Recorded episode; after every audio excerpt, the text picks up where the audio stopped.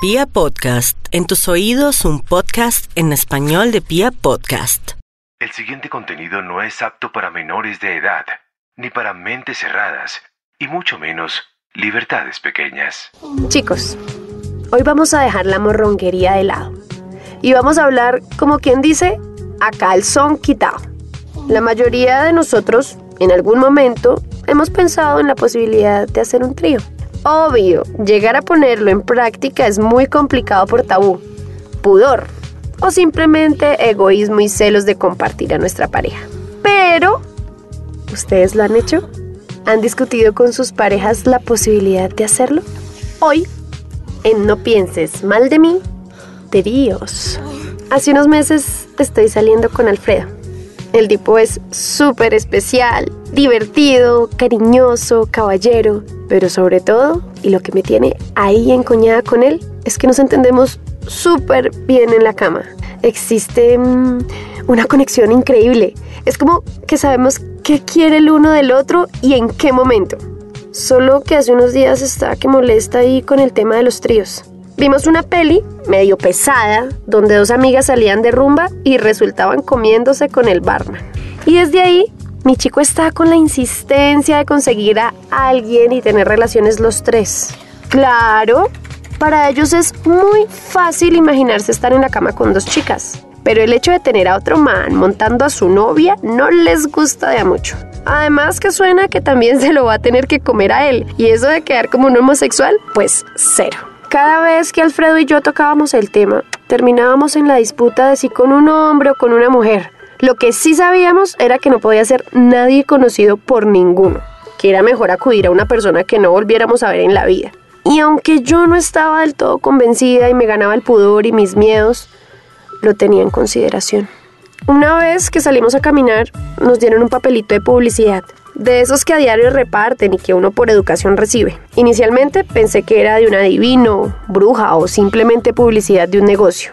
Pero cuando me detuve a leer de verdad quedé aterrada, pues era una invitación a un bar swinger, un lugar que aseguraba ser muy discreto, con instalaciones creativas y osadas y prometía noches inolvidables pero a mí aún no me cabía en la cabeza ver a mi novio comiéndose a otra chica y que él me viera en el acto con otro man.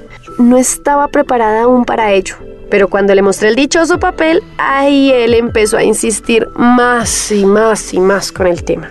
Y claro, como él me veía leer e investigar sobre el tema, pensaba que yo lo estaba considerando y me insistía a diario para buscar a alguien por internet que nos ayudara a cumplir esta fantasía. Pero aún así, yo no estaba convencida. Pensaba que me darían muchos celos verlo montar a otra vieja y por mi parte sentiría mucha vergüenza que él me viera como otro tipo me penetraba. Además, pensé que si la experiencia era con otra chica, evidentemente tendría que besar y tocar. Y si fueran dos chicos, tendría que hacerle sexo oral al uno mientras el otro me comía y no, no, no, no, no. La verdad, ninguna de las dos opciones me convencía. Claramente, mi inseguridad para cumplir o no la fantasía que tenía mi novio, cada día tenía sus sensaciones diferentes. A veces me animaba. Pero lo que sí tenía seguro es que no podía ser con alguien conocido, por ninguno de los dos. Y pensar en la posibilidad de contratar una prostituta, sinceramente, me daba asquito. Estaba entre la espada y la pared. Pues pensé también que al no hacerle realidad a Alfredo la fantasía, seguramente él buscaría con quién y lo haría. Pero no por eso iba a dejar mi miedo, inseguridad y pudor.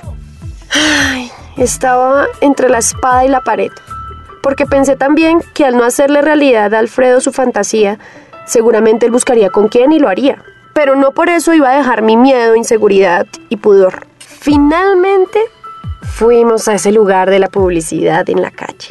Inicialmente acordamos que no haríamos nada si no eran como un acuerdo. Que si alguno se sentía incómodo, pararíamos y saldríamos del lugar. Al llegar, habían cinco o seis parejas más y apenas entramos, fuimos el foco. Todos nos miraban. Pedimos un trago y comenzamos a debatir de nuevo, porque aún no nos decidíamos si lo haríamos con un hombre o con una mujer se acercó una pareja que quería hacer un intercambio, pero le contamos nuestro objetivo de estar ahí en ese lugar. Y ninguno de los dos quiso copiarnos. Y yo, en el fondo, aún no me sentía del todo segura. De pronto se acercó el mesero y nos preguntó qué exactamente era lo que queríamos. Y se ofreció a ayudar.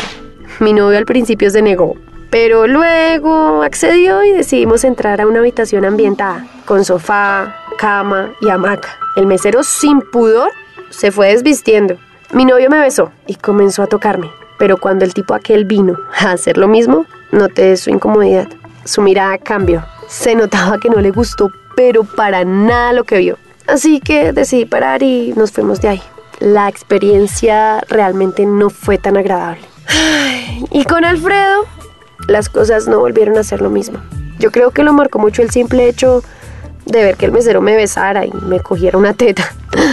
De ese día en adelante mi chico ya no sonreía, ni me escribía mensajes amorosos, ni siquiera volvió a insistir en el tema. Es más, no volvimos a hablarlo y pues la relación se volvió silenciosa y monótona. Justo cuando yo había pensado en que lo mejor era cumplir sus fantasías, mi chico dejó de ser el de antes y finalmente todo se terminó. Así que para todos un consejo. Charlen con sus parejas bien antes de. Lleguen a acuerdos, miren la situación desde los dos puntos de vista, no se dejen llevar por impulsos y ayúdenme con estas preguntas. ¿Está mal que teniendo pareja quiera experimentar con otras personas? ¿Es mejor hacerlo con dos mujeres o con dos hombres? ¿Es mejor buscar personas que casi no se conozcan o conocidas? Los leo. Soy Susi y al igual que a ustedes, me encanta el sexo. Así que ojo, no pienses mal de mí, porque si lo haces, estás pensando mal de ti. Igual no me importa. No pienses mal de mí es un formato original de Pia Podcast y Diego Fernando Valencia. Todos los derechos reservados.